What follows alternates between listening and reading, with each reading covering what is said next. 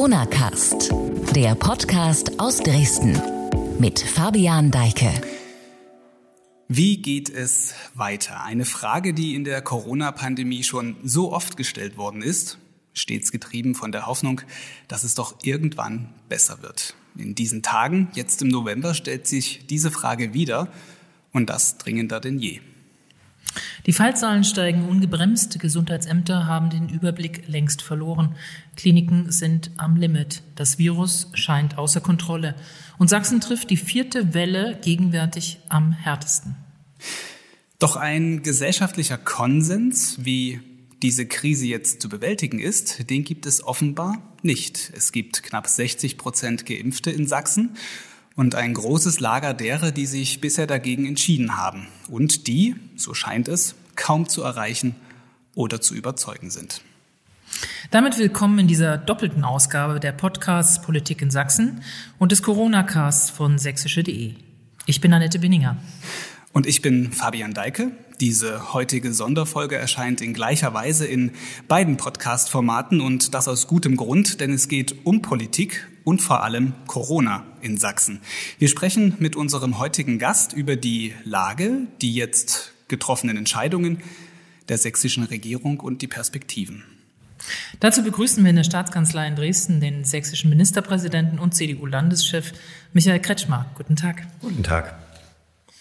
Herr Kretschmer, wir haben vor fast exakt einem Jahr hier schon mal zusammengesessen und über die damalige Corona-Lage hier im Podcast gesprochen. Damals war unsere erste Frage, ob Sie zu lange gewartet haben, weil Sachsen der Hotspot einer bedrohlichen Entwicklung in Deutschland geworden war. Ich stelle Ihnen die Frage, darum jetzt etwas anders. Warum ist das wieder passiert? Ja, nach 18 Monaten haben wir natürlich alle miteinander Erfahrung gesammelt. Wir haben einen wunderbaren Sommer gehabt und sehen, dass dieses Virus äh, in warmen äh, Zeiten im Freien äh, kaum übertragen werden kann. Wir wussten, dass das Impfen zentral wichtig ist. Deswegen haben wir nichts ausgelassen, um dafür zu werben, auch Gruppen, gesellschaftliche Gruppen mit äh, in, äh, zu gewinnen, die mithelfen, die das mitvertreten, die mit dafür werben. Und da sind wir bei dem, was Sie am Anfang auch gesagt haben, diese gesellschaftliche Spaltung. Gibt es diesen Konsens?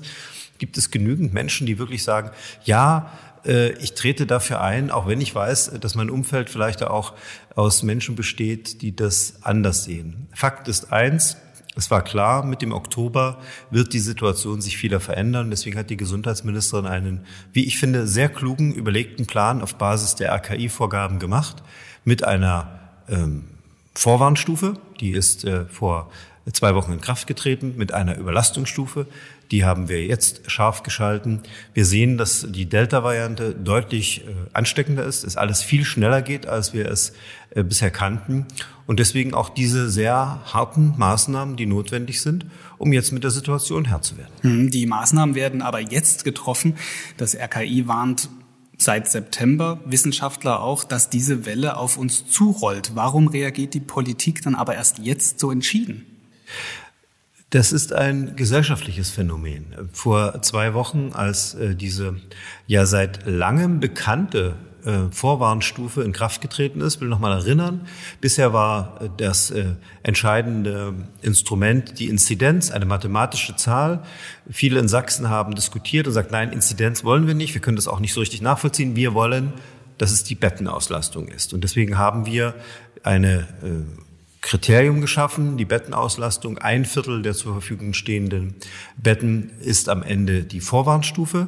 Und wir haben damals gesehen, das geht sehr schnell, was hier passiert. Und deswegen 2G für Sachsen und die Gastronomie als erstes deutsches Bundesland mit einem riesen Aufstand.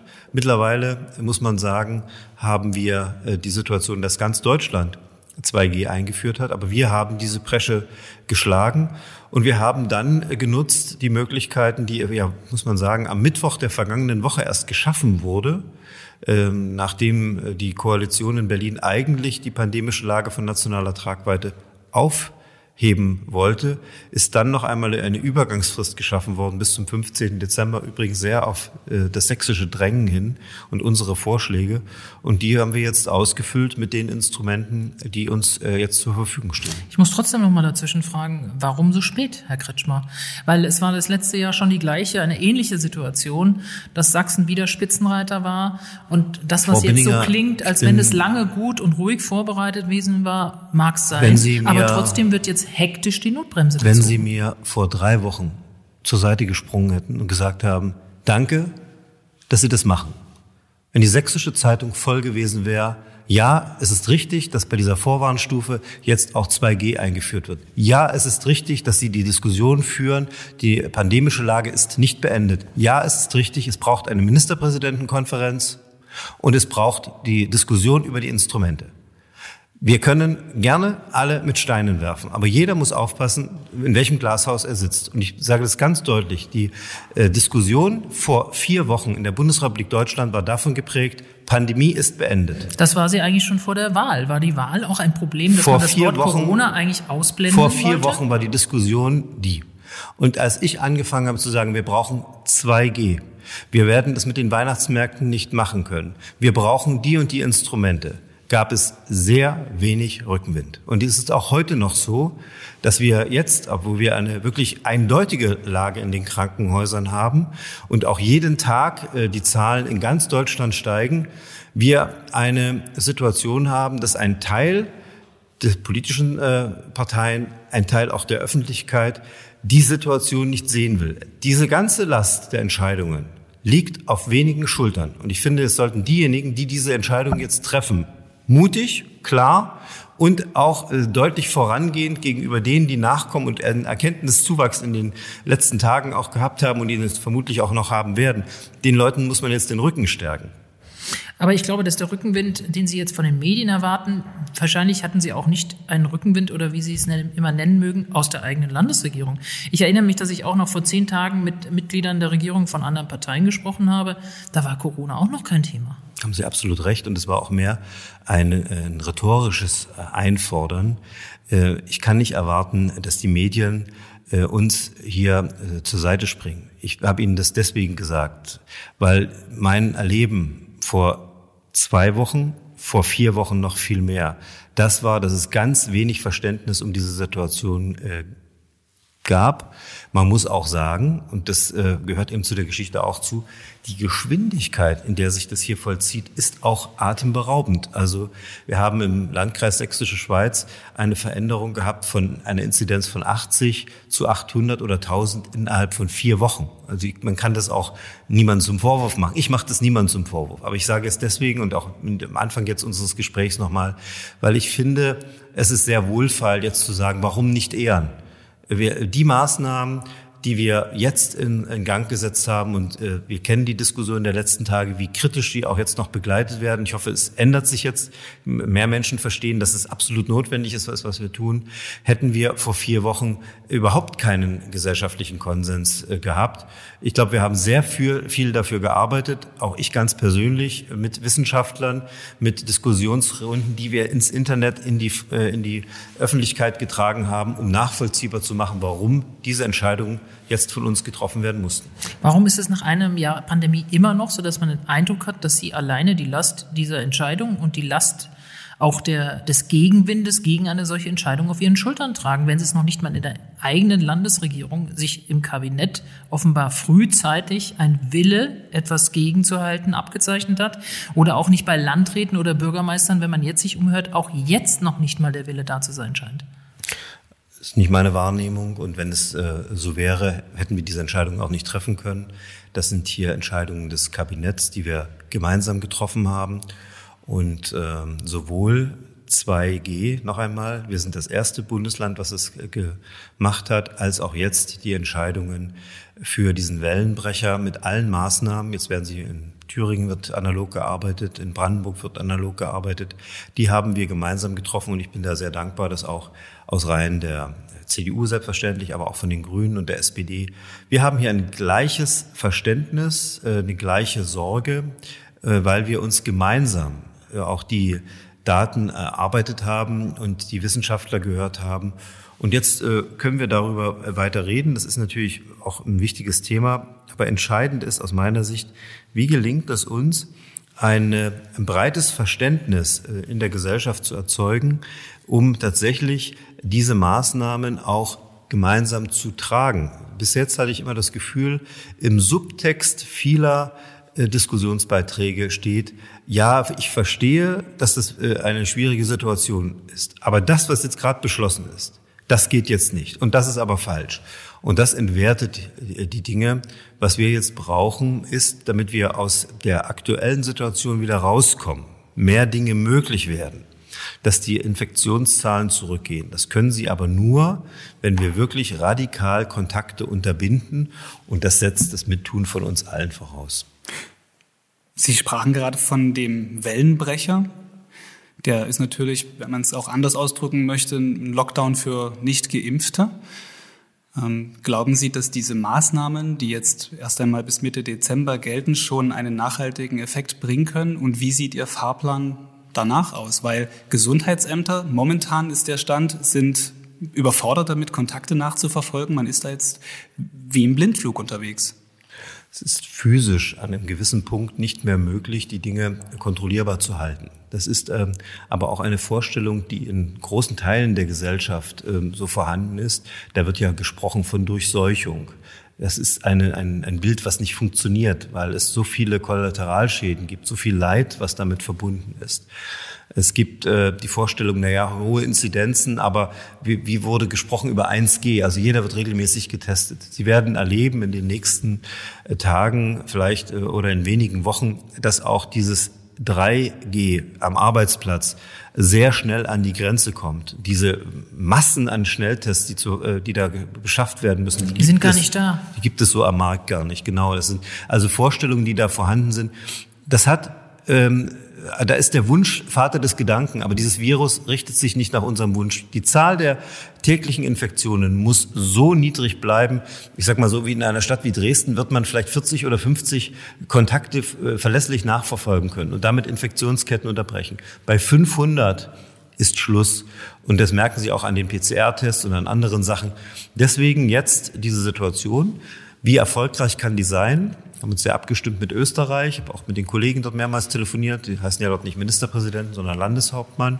Die haben zwei Instrumente mehr als wir. Die haben alle Gaststätten geschlossen und auch alle Einzelhandelsgeschäfte geschlossen. Das haben wir nicht getan, weil auch in Deutschland der Wunsch viel stärker ist, dass Geimpfte doch äh, anders auch behandelt werden müssen. Sie haben ja schließlich auch was getan, das verstehe ich. Für die Infektionsbekämpfung ist es natürlich eher nicht so gut. Also was uns gelingen sollte, ist äh, diesen deutlichen Anstieg zu bremsen, in eine Seitwärtsbewegung zu kommen. Und wir werden zum Ende dieser Woche anhand der Mobilitätsdaten, die ausgewertet äh, werden, sehen, ob wir auf einem richtigen Weg sind. Was ist das nächste Werkzeug in dem Werkzeugkasten, von dem Sie auch neulich sprachen, dass Sie ziehen würden? Ja, das ist jetzt wieder ein, ein Problem. Ähm, natürlich habe ich Dinge im Kopf und ich glaube, jeder von uns, der darüber spricht, aber wenn ich das jetzt hier ausspreche, dann ist das die Schlagzeile morgen oder übermorgen. Und ich würde gerne, dass wir eher jetzt äh, dieses gemeinsame Verständnis haben, wie die Situation ist. Ich möchte nicht polarisieren. Ich möchte auch nicht spalten. Ich würde auch gerne die Hand reichen denen, die nicht geimpft sind, dass sie sich nicht stigmatisiert fühlen. Äh, der Satz, äh, wir haben eine Pandemie der Ungeimpften, ist natürlich trotzdem richtig. Wir haben eine Inzidenz von 1800 bei den Ungeimpften und vielleicht von 50 oder 60 bei den Geimpften. Also es ist ganz eindeutig, wie die Sachen zusammenhängen. Auch wenn man Deutschland vergleicht, Schleswig-Holstein mit einer hohen Impfquote, wir mit der niedrigsten. Es ist ganz eindeutig, was hier passiert. Aber das nutzt uns ja nichts. Wir müssen jetzt durch diese schwere Zeit und wir müssen nach dieser Krise gemeinsam leben. Und deswegen würde ich gern die Diskussion so führen, dass jeder Verständnis hat für diese Maßnahmen, sie in seinem Umfeld lebt und dass äh, wir trotzdem für das Impfen weiter werben und die, die sich per Tu nicht impfen lassen wollen, für sich aber akzeptieren, dass sie zumindest in diesen Wintermonaten sich deutlich zurücknehmen müssen und deutlich mehr testen, als äh, sie das vielleicht gedacht haben, aber das ist dann eben, wer A sagt, muss auch dann für sich B sagen. Aber wie sieht der Fahrplan aus? Also ich sag mal, ich verstehe das, äh, so wie Sie es eben erläutert haben, dass Sie sagen, ich würde es jetzt mal so interpretieren, dass Sie den Leuten nicht mehr zumuten wollen, auch als Sie jetzt erstmal fassen können, damit das auch stabil ist, was jetzt beschlossen ist an Maßnahmen. Aber gleichzeitig ist doch auch da ein großer Wunsch da, jetzt mal ein bisschen eine längere Perspektive zu bekommen als nur die nächsten zwei, drei Wochen. Also Brandenburg hat zum Beispiel, kommen wir vielleicht nachher noch drauf, Weihnachtsferien vorgezogen auf den 20. Da fängt die, hört die Schule früher auf, das, was auch im letzten Jahr hier in Sachsen gemacht wurde. Oder aber auch die, die Frage, Teil-Lockdown, Wellenbrecher, ganzer Lockdown. Eigentlich denkt doch kaum, kaum noch einer, dass darum noch irgendwie einer rumkommen kann hier in Sachsen. Warum redet man nicht so offen darüber, dass das jetzt eine Option ist und dass man das möglicherweise auch in acht bis zehn Tagen so entscheiden muss? Also, wenn uns äh, das gelungen ist, dass äh, damit dieses Bewusstsein entstanden ist in großen Teilen der Bevölkerung, dann ist viel gewonnen. Noch einmal, vor vier Wochen war das ganz anders. Und ähm, jetzt äh, kann man in einer Naturkatastrophe und in der befinden wir uns. Diese Pandemie ist ja nicht etwas, wo man einem Einzelnen die Schuld geben kann, auch nicht einer einzelnen Gruppe. Es ist ein Virus, mit dem wir umgehen müssen. Und wir haben mehr Instrumente als unsere Vorfahren, die vor 100 oder 200 Jahren mit solchen Naturkatastrophen umgehen mussten. Ähm, aber es ist trotzdem schwer genug. Und jetzt muss man ähm, sich anschauen, welche Instrumente hat, haben wir. Wir haben uns jetzt einen Instrumentenkasten gegeben, der gilt bis zum 12. Dezember.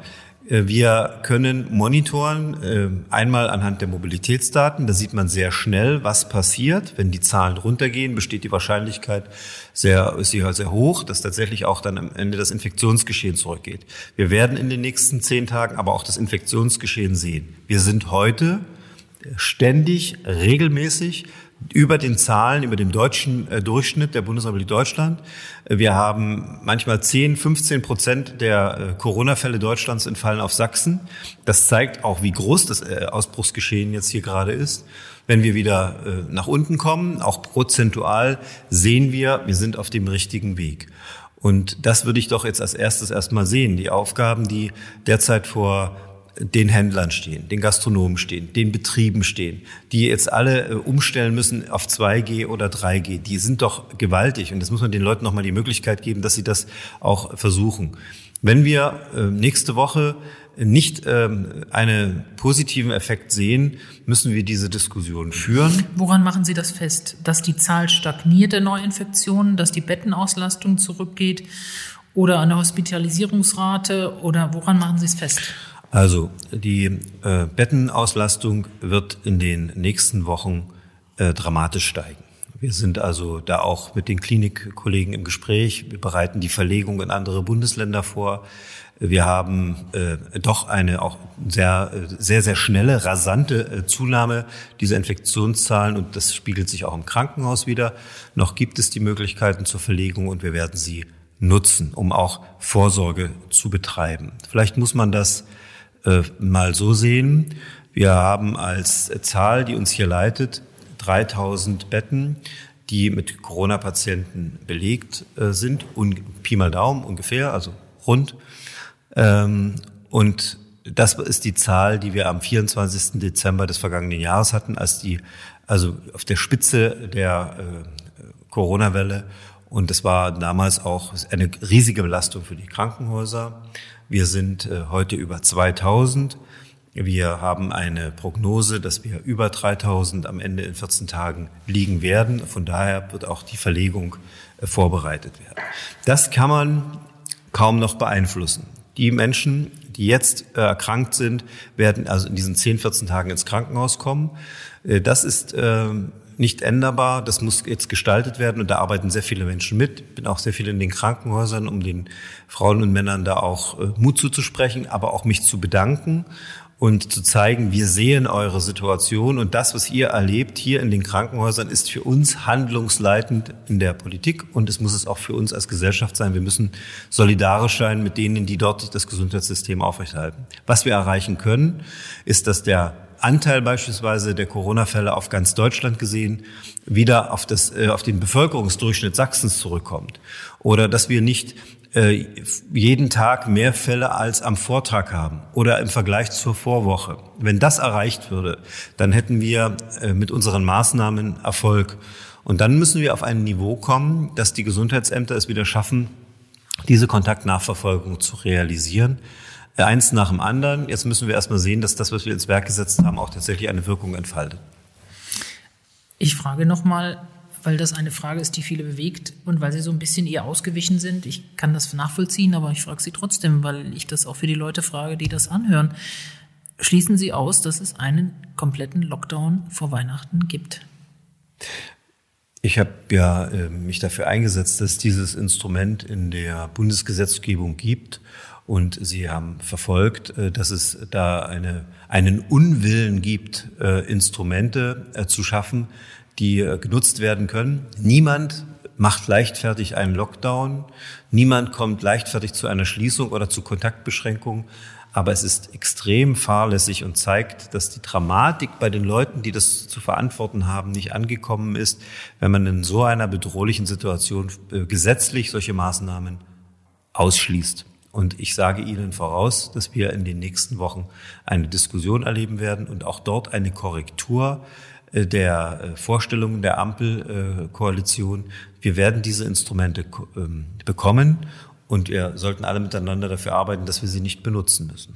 Sie gehen davon aus, dass es auf der Ministerpräsidentenkonferenz am 8. und 9. Dezember wieder möglicherweise klar so formuliert werden muss, wenn dann auch andere Länder in dem Stadium sind der Epidemie mit Zahlen, die ähnlich in die Höhe weisen wie in Sachsen. Also der 9. Dezember ist sehr spät. Ich glaube nicht, dass man da so viel Zeit hat. Äh, ich würde es auf der anderen Seite als sehr positiv empfinden, wenn es eine Ministerpräsidentenkonferenz ist, die darüber äh, spricht und befindet, weil wir haben äh, in dieser Ampelkoalition eine, eine Haltung, eine Attitüde, wir machen das hier allein, wir bestimmen das und dann sollen die Länder sehen, wie sie klarkommen. Das ähm, ist nicht gut. Ist nicht das Wesen der Bundesrepublik Deutschland. Das Wesen Deutschlands ist, dass wir als föderales Land zusammenhalten, dass wir uns zusammen an den Tisch setzen. Das ist oft von unterschiedlichen Sichtweisen geprägt und oft auch als Streit äh, findet es statt. Aber am Ende äh, ist es trotzdem immer ein gemeinsames Ergebnis. Und es ist aus meiner Sicht auch nicht schlimm, dass in Schleswig-Holstein jetzt bei dieser niedrigen Inzidenz noch Weihnachtsmärkte stattfinden. Das würde ich auch vertreten. Ähm, aber äh, zu gemeinsam zu dem Ergebnis zu kommen, dass wir davon abraten, dass wir bei einer höheren Inzidenz, äh, steigenden Inzidenz auch in anderen Ländern zu diesem Instrument greifen, dass wir eine Möglichkeit schaffen, bundesweit ähm, finanziell zu helfen, dort wo geschlossen wird und, und, und. Das ist aus meiner Sicht notwendig und äh, je eher wir dieses Verständnis von Politik wieder in Berlin haben, desto besser ist es, weil es ist eigentlich nichts Gutes, wenn dieser Streit immer eskaliert und es immer nur ein Gegeneinander gibt. Wenn ich das zusammenfasse, auch wenn Sie es vielleicht selber nicht so sagen wollen, dann heißt es aber schon, wenn die gehen davon aus, dass am 9. Dezember nochmal das Instrumentarium der Corona-Maßnahmen möglicherweise erweitert werden muss aus, aufgrund der Situation spätestens dann und dass dazu auch weitergehende Lockdown-Maßnahmen gehören können. Ja, das sind jetzt Details, die wahrscheinlich gar nicht so in der Öffentlichkeit bekannt sind. Äh, noch einmal das Infektionsschutzgesetz in der vergangenen Woche ähm, um diese Zeit, also äh, am, mhm. am Dienstag der vergangenen Woche, hätte überhaupt keine Möglichkeiten zum Handeln für den Freistaat Sachsen gegeben. Zumindest nicht, stimmt nicht, nicht keine, aber nur sehr, sehr eingeschränkt. Viele Maßnahmen, die wir jetzt getroffen haben, wären nicht möglich gewesen. Dann ist man, äh, hat man einen politischen Kompromiss gemacht, äh, den deutschen Bundesländern bis zum 15. Dezember die Möglichkeit zu geben, mit äh, einer Verordnung, die vor Inkrafttreten des Infektionsschutzgesetzes noch aktuell ist, darauf zu reagieren. Schon ein sehr abenteuerliches Verfahren. Diese Möglichkeiten würden am 15. Dezember auslaufen. Und ich glaube, es ist vollkommen klar, die Situation wird sich bis dahin nicht so geklärt haben, dass man das alles nicht braucht. Das Gesetz muss geändert werden, muss angepasst werden. Und das passiert hoffentlich bald. Dieser politische Prozess, Sie sagten gerade, das sind halt Details, die sehen die Menschen nicht zwingend da draußen. Das mag den einen oder anderen vielleicht auch dann nicht interessieren. Sie sehen halt nur, die Zahlen gehen nach oben und ein Instrument, was eben helfen kann, um die Zahlen nachhaltig zu drücken, ist die Impfung. Und ich glaube, wir sollten an der Stelle mal vielleicht schwenken auf das Thema Impfen. Und da ist es so, dass eben nicht innerhalb der letzten zwei, drei Wochen da entschieden wurde, wo die Reise für Sachsen jetzt hingeht, sondern schon in den Monaten davor. Wie kommt es, dass Sachsen jetzt bei rund 60 Prozent Impf Quote steht, durchgeimpft und ein Land wie Bremen bei 80 oder Sie sagten vorhin Schleswig-Holstein, ich glaube, das sind dort um die 75. Mhm. Was läuft da hier schief? Es ist eine individuelle Entscheidung jedes Einzelnen und es gibt ganz unterschiedliche Beweggründe. Ich bin da auch äh, beeindruckt oder manchmal auch erschüttert äh, darüber, was äh, an auch Gerüchten äh, über das Impfen verbreitet wird. Sicherlich hat die Kommunikation über die Impfstoffe da auch ihren Beitrag dazu geleistet. Aber am Ende ist es eine individuelle Entscheidung. Und wir haben äh, mantraartig für dieses Impfen geworben. Wir haben einen eigenen Impfgipfel auch nochmal vor den Ferien gemacht. Und wir haben dann gesehen, wie die Zahl der Impfungen in den Sommerwochen so rapide abgenommen hat. Am Ende waren es ganz Deutschland eine Million Impfdosen. Mit äh, der Entscheidung der Ständigen Impfkommission zur Drittimpfung ist das hochgeschnellt auf vier Millionen Impfdosen. In dieser Woche werden sechs Millionen Impfdosen ausgeliefert werden. Das vollzieht sich im Freistaat Sachsen auch und hat dann dieses, äh, diese furchtbaren Bilder, die wirklich also auch mich äh, so ärgern, dass die Menschen äh, im Freien anstehen müssen, 100 Meter, drei oder vier Stunden in der Kälte stehen. Das ist äh, nicht unser Anspruch, das will ich ganz deutlich sagen. Es wird sehr intensiv daran gearbeitet, im Gesundheitsministerium die Situation zu verbessern. Wir haben finanzielle Ressourcen nochmal zur Verfügung gestellt.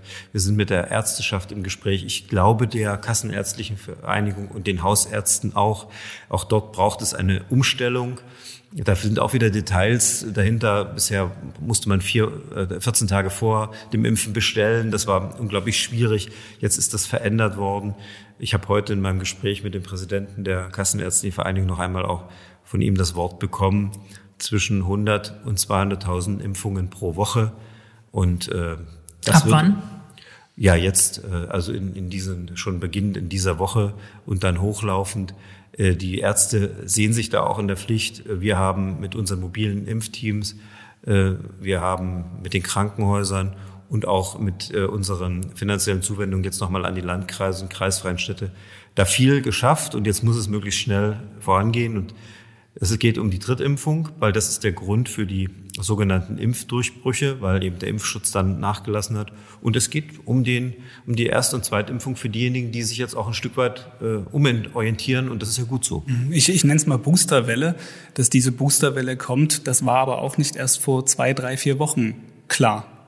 Hätte man da vielleicht auch, ist es immer hätte man, hätte man, aber hätte man da nicht auch, auch eher reagieren müssen und schauen müssen, wenn nur verhältnismäßig wenig Hausärzte, niedergelassene Ärzte mit impfen. Wir sind immer noch bei 1800 oder 2400 Arztpraxen im Moment. Da eher Druck machen müssen? Ja, am Ende ist es genau diese Entscheidung der Ständigen Impfkommission und vermutlich auch äh, die Debatte, die wir losgetreten haben vor vier Wochen, eben nicht Ende der pandemischen Lage, sondern eine äh, sehr große Zuspitzung, die dazu geführt hat. Und ähm, ja, das ist äh, nicht, nicht gut. Äh, wir haben diese Bilder überall in Deutschland und sie ärgern uns in Sachsen, auch mich ganz persönlich sehr. Es ist für diejenigen, die jetzt sich das erste Mal impfen lassen haben, das zweite Mal und jetzt eben diese Drittimpfung haben wollen, die sich wirklich da auch äh, schützen wollen, eine äh, ganz schlechte Erfahrung und äh, das tut mir auch leid. Wir arbeiten wirklich da intensiv daran, dass das sich ändert und hoffentlich sehr, sehr schnell ändert. Wenn man die Pläne sich anhört, auch heute wieder von Gesundheitsministerin Köpping, dann erschrickt man ein wenig, wie langsam das vorangehen soll. Also ähm, die Schlangen wird das nicht so schnell abkürzen. Und wenn Sie sagen, dass jetzt die Kassenärztliche Vereinigung zusagt, dass sie das Tempo erhöhen werden, dann wird das auch noch mal ein bis zwei Wochen wahrscheinlich dauern. Ähm, warum klotzt man nicht, statt so zu kleckern und irgendwie immer in der Rolle des Bittstellers als Freistaat zu sein, bei den Ärzten und bei anderen, beispielsweise auch nochmal ein größeres Impfzentrum aufzumachen in der Landeshauptstadt oder aber ganz unkonventionell Bundeswehr zu bitten, logistisch hier zu helfen.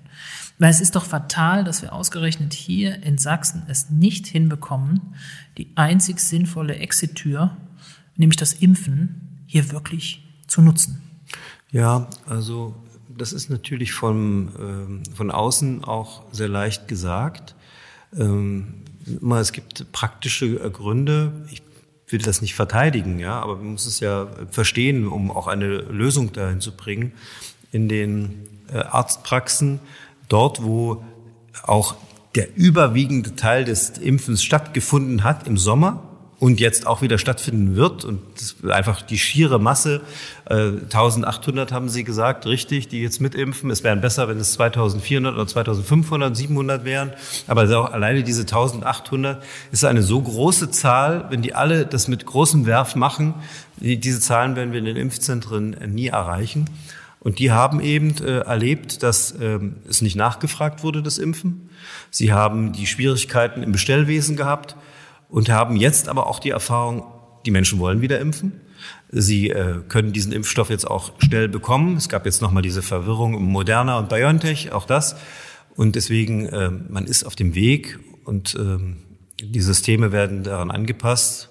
Und ich hoffe, dass in Tagen, nicht in Wochen, wir hier eine deutliche Verbesserung haben. Was man immer sieht, ist jetzt beim Impfen, in dem Fall ja, es gibt immer so Momente, Phasen, wo es sehr stark nachgefragt ist. Für so einen Moment bräuchte es doch eine Art flexibles System, wo schnell ein Impfen möglich ist.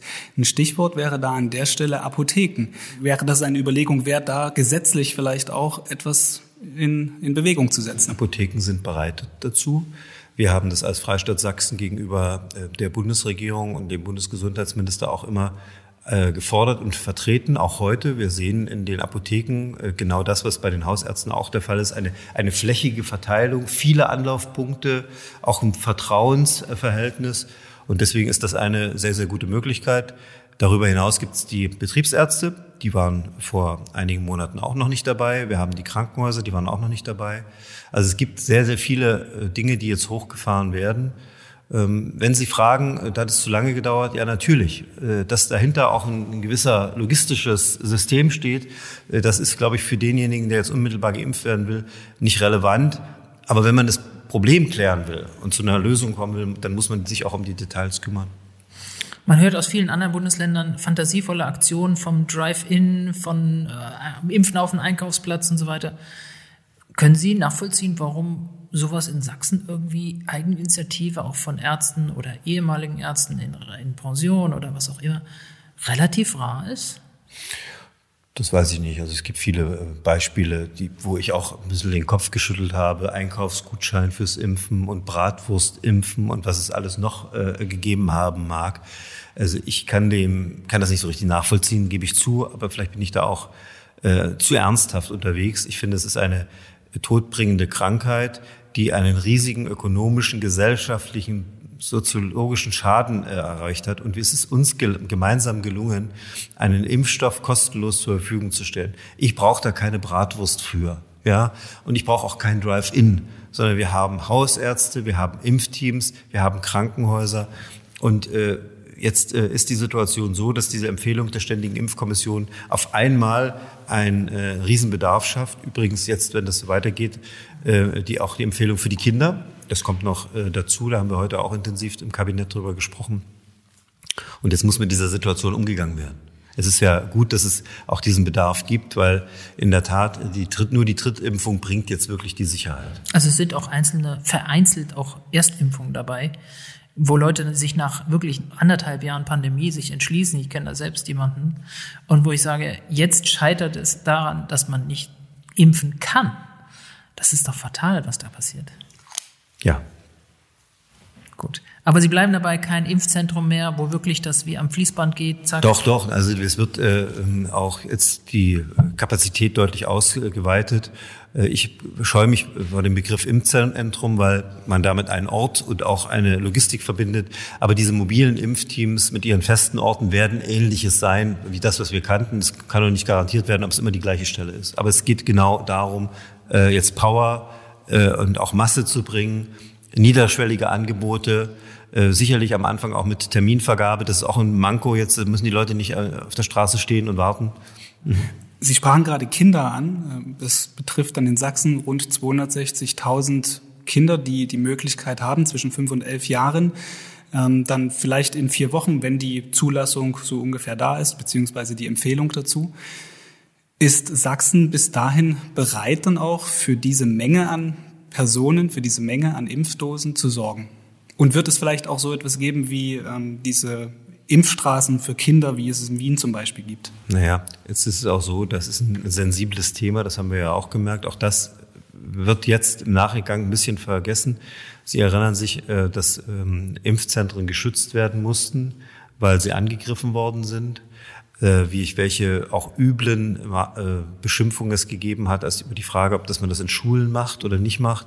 Wir haben das alles vergessen, wie auch jetzt bei den Corona-Maßnahmen. Äh, ne, wie wurde darüber gesprochen, als wir Masken eingeführt haben? Wie wurde darüber gesprochen über das Impfen? Ja, äh, bösartigste Gerüchte, die da gestreut worden sind, auch von politischen Parteien und ich würde auch sagen von zum Teil äh, rechtsextremen Gruppierungen im, Internet, die äh, in den vergangenen Jahrzehnten schon versucht haben, immer diese Gesellschaft zu spalten, zu diskreditieren, die, die äh, Integrität von Personen und von Institutionen zu beschädigen und jetzt auch dieses Thema wieder benutzen, bleibt nicht ohne Wirkung. Wer über Monate oder über Jahre nur Lügen äh, zur Kenntnis nimmt, der wird nicht mehr wissen, äh, was die Wahrheit ist. Aber äh, ja, wir machen das bei dem Thema äh, Impfen für Kinder sehr äh, überlegt. Natürlich sind erst einmal zentral die Kinderärzte, mit denen wird jetzt auch gesprochen, ob wir andere Anlaufstellen schaffen. Und das soll dann eben auch schnell und zügig gehen. Ähm, ganz anderes Thema nochmal, das gehört auch zum Thema Impfen dazu. Ähm, Sie haben sich dann in den vergangenen Tagen sehr zurückgehalten. Thema Impfpflicht. Andere Ministerpräsidenten haben sich da schon sehr deutlich festgelegt auch für eine allgemeine Impfpflicht, andere nur für Teilimpfpflicht, in dem Sinne für Erzieher, für Lehrer, äh, für Kranken- und Pflegepersonal. Warum sind Sie noch nicht bei denjenigen, gerade in Sachsen, die sagen, offenbar kriegen wir nur langfristig den Exit aus dieser Pandemie hin, wenn wir das festlegen? Also eine allgemeine Impfpflicht. Ja, das ist eine Diskussion, die Deutschland führt und das ist auch richtig und notwendig. Ich bin ähm, in meinem Erleben eher immer derjenige gewesen, der nicht mit Zwang agiert, sondern mit Überzeugung und mit Erkenntnis.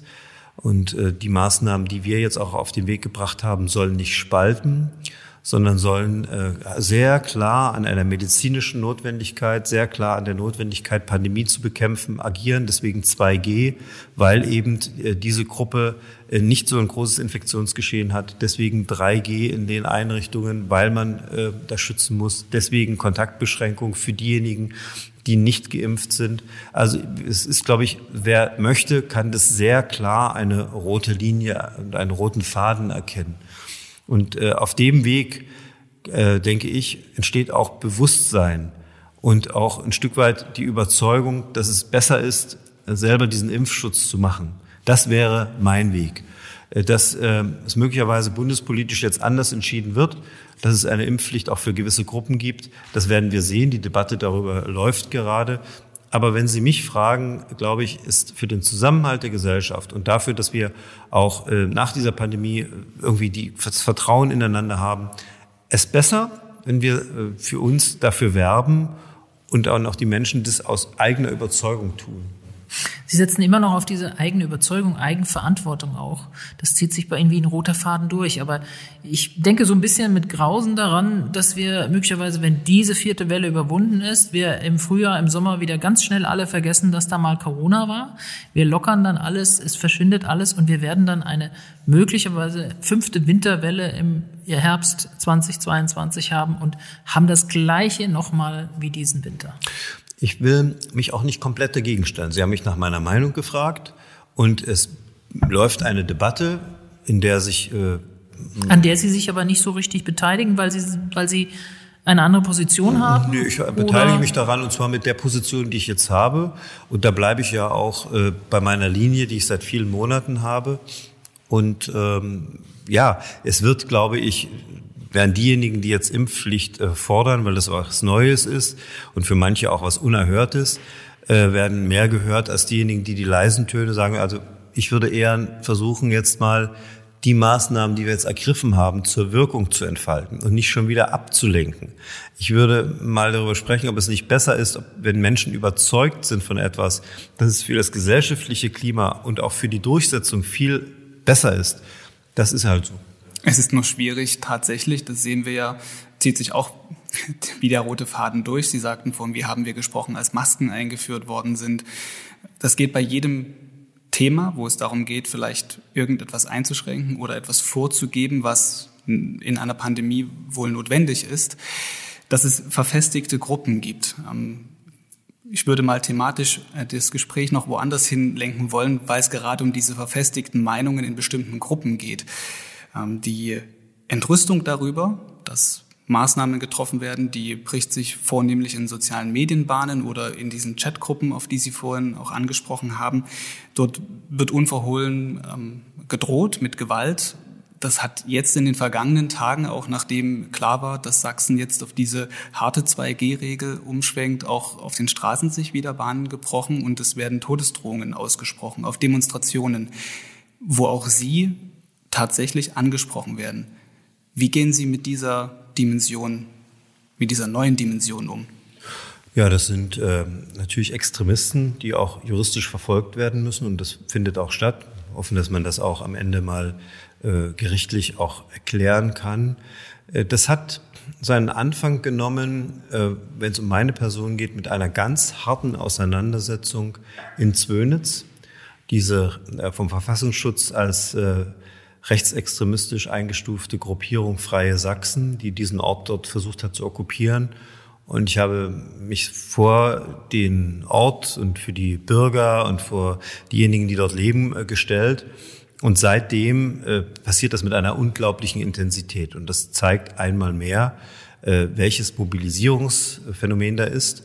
Und ich würde diese Gruppe auch als eine der, ähm, auch als eine der Akteure nennen, die wirklich ganz bewusst Fake News, Falschinformationen verbreiten. Die stecken auch hinter dieser äh, Kundgebung in Freiberg.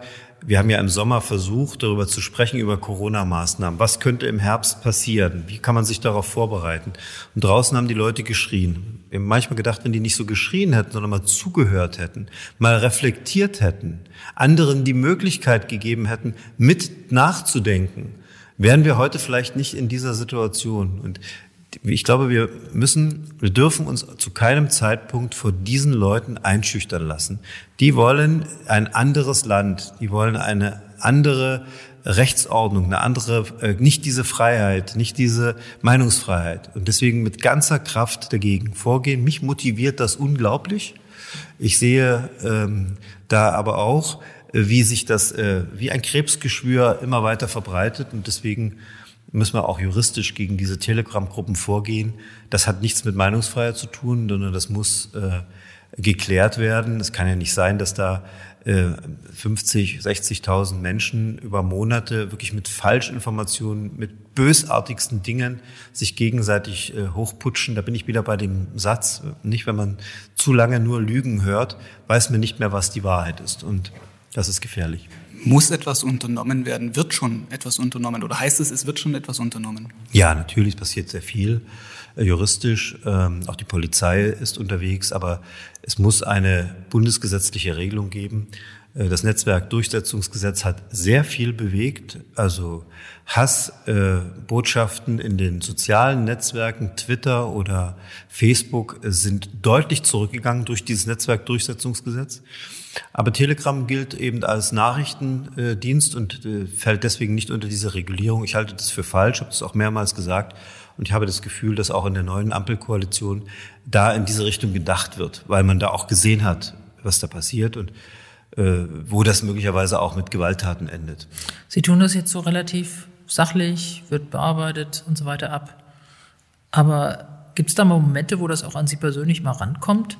Ich sag mal, solche Plakate wie Kretschmer verhaften, was ich jetzt heute gesehen hatte von den Freien Sachsen oder äh, erschießt ihn, Sprechchöre und so weiter. Und wenn man dann ein bisschen in diesen Dreck reinguckt, der da im Netz zu finden ist, äh, dann sind das etliche Drohungen gegen Sie persönlich.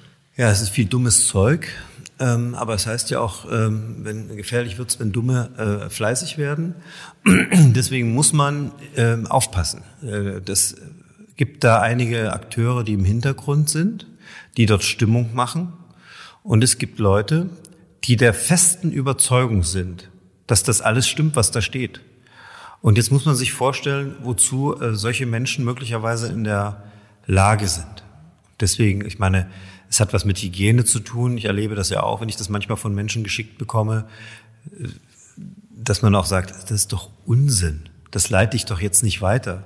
Ich will damit nichts zu tun haben. Oder ich widerspreche. Nur widersprechen ist in dieser Telegram-Gruppe gar nicht möglich, weil man dann sofort ausgeschlossen wird.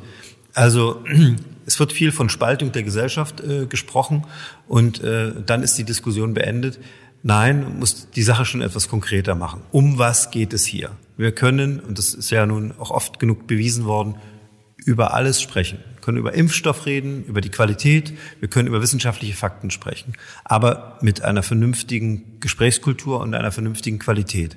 Und wenn wir merken, dass es Leute gibt, die das gar nicht wollen, sondern die eigentlich nur spalten wollen, die ähm, das Zutrauen in die Institutionen, die Integrität in Polizei, Journalismus, Politiker, Justiz äh, nur kaputt machen wollen, dann müssen wir da auch eine klare Meinung dazu haben, denn das ist die Voraussetzung für unsere Freiheit und für unseren Wohlstand, den wir hier haben.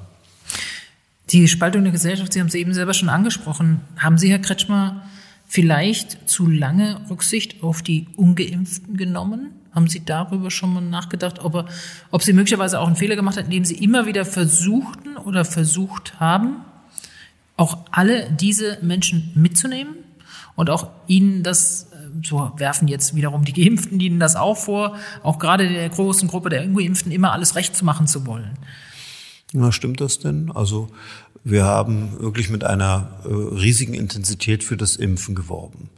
Wir haben diese Maßnahmen, die wir jetzt ergriffen haben, auch ganz bewusst so gestaltet, dass diejenigen, die geimpft sind, auch sehen, sie haben da andere Möglichkeiten.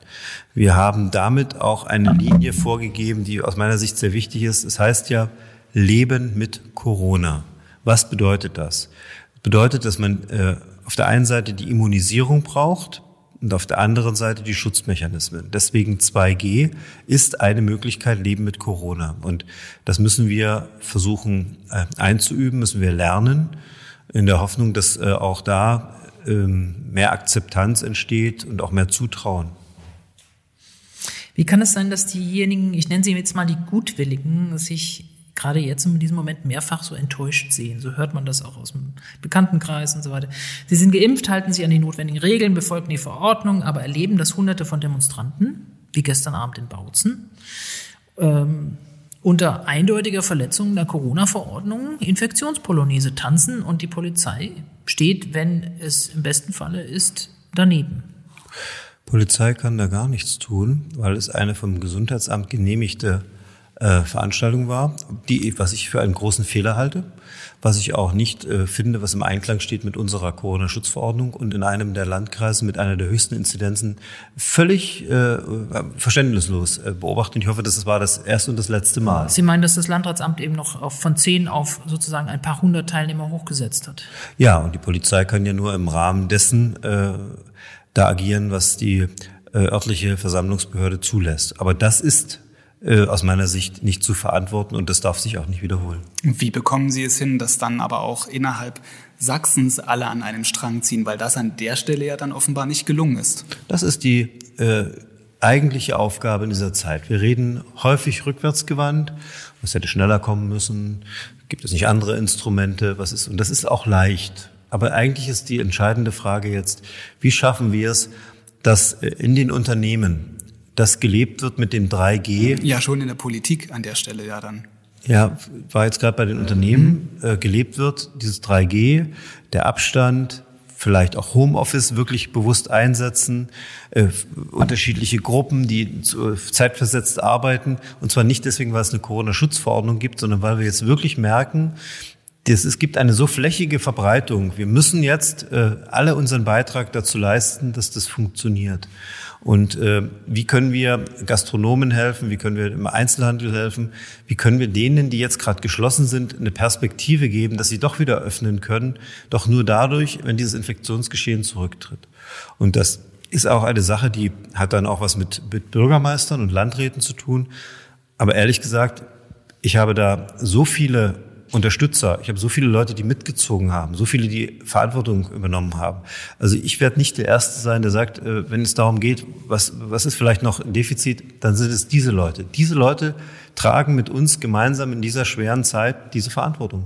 Ha haben Sie, letzte Frage zu diesem Causa Bautzen und Demonstration, Haben Sie persönlich Landrat Harek heute angerufen oder haben Sie es dem Innenminister überlassen?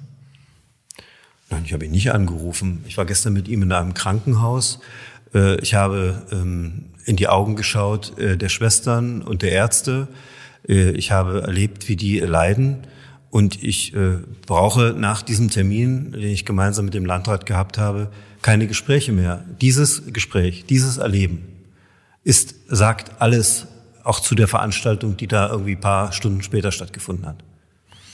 Eine abschließende Frage noch, dass man alle Teile der Gesellschaft auf einen gemeinsamen Weg aus der Pandemie bringt, wird schwer bis unmöglich sein. Damit es aber so gut wie möglich gelingt, müssen Bürger wieder Vertrauen und Verlässlichkeit spüren können, auch in Politik. Wie wollen Sie das Vertrauen der Menschen, auf die es jetzt ankommt in dieser Pandemie, mitten in der höchsten Krise, zurückgewinnen? Indem wir klug und entschieden handeln, so wie wir das getan haben. Wir haben eine Vorwarnstufe gehabt, wir haben eine Überlastungsstufe gehabt. Wir haben uns äh, nicht davon beeindrucken lassen, dass bundespolitisch alles anders gesehen worden ist, sondern wir gehen hier unseren sächsischen Weg und äh, treffen die Entscheidungen, die notwendig sind. Und ich finde, auch der äh, klare Antritt der Koalition, das gemeinsam zu machen, der war sehr, sehr wichtig. Das war Und das erste Mal, dass man das so erlebt hat? Das finde ich nicht. Mir fallen auch andere Beispiele ein. Und äh, Sie haben auch da aus meiner Sicht eine falsche Wahrnehmung. Es ist ein Drei-Parteien-Bündnis. Bei vielen inhaltlichen Punkten sehr unterschiedliche Zugänge. Aber diese Regierung hat bis jetzt alles äh, entschieden, gemeinsam. Und äh, ich bin mit den Ergebnissen sehr zufrieden. Mir war klar, dass nicht alles sofort und schnell passiert, ähm, aber wir haben die Dinge alle geklärt und äh, darüber bin ich sehr, sehr froh. Und das geht nur, weil es ähm, ein Mindestmaß an Vertrauen gibt und weil man die Konflikte, die jeden Tag aufs Neue stattfinden, nicht so eskalieren lässt, dass sie, dass man nicht mehr miteinander reden kann. Und das war mir in diesen zwei Jahren immer sehr wichtig. Ich kenne viele, die mir geraten haben, profilieren, Streit und es muss doch mehr und so auf den, äh, mit der Hand auf den Tisch hauen. Das habe ich schon einige Male gemacht, aber es außerhalb der Öffentlichkeit. Aber es war immer so, dass jetzt, wo es wirklich darauf ankam, wo das Leben von vielen Menschen bedroht ist, wo es um den Freistaat Sachsen geht, diese Entscheidung gemeinsam möglich war. Und das hat was mit der Zusammenarbeit über die letzten zwei Jahre zu tun. Und ist das auch diese Basis, auf der dann das Vertrauen der Menschen in die Politik entstehen kann, was ja in den letzten Monaten verloren gegangen ist auch? Also, was haben wir? Äh, wir haben es zu tun mit einer Gruppe von Menschen, die durch wirklich auch bewusste Falschinformationen der Meinung sind, Corona gibt es nicht und die auch ganz wirre Theorien haben. Es ist schwer, diese Menschen zu erreichen. Wir haben es mit einer Gruppe mit, von Menschen zu tun, die jetzt unmittelbar getroffen sind, deren Geschäfte gerade geschlossen sind, die sich an alle Regeln gehalten haben. Menschen, die geimpft sind, die sich das vielleicht auch nicht leicht gemacht haben und die jetzt sagen, warum ich wieder? Und wir haben es auch mit Menschen zu tun, die zum Teil ähm, noch mehr gewollt haben an Einschnitten. Von daher ist es ein, ein breites Spektrum. Und wir haben eine Entscheidung zu treffen, die jetzt nicht einzelne kleine Aspekte sieht, sondern wie kommt dieses Land durch diese Krise? Und das Entscheidende ist, gerade auch in einer Naturkatastrophe, es muss entschieden werden. Das haben wir getan. Wir sind auch bereit dazu, nachzusteuern, wenn es notwendig ist. Jetzt haben wir erst einmal einen Instrumentenkasten und wir werden Ende der Woche, Anfang kommender Woche sehen, anhand äh, der Mobilität, wie die Sache sich entwickelt. Das war Michael Kretschmer, Ministerpräsident von Sachsen und CDU-Landeschef. Vielen Dank für das Gespräch, Herr Kretschmer. Bitteschön.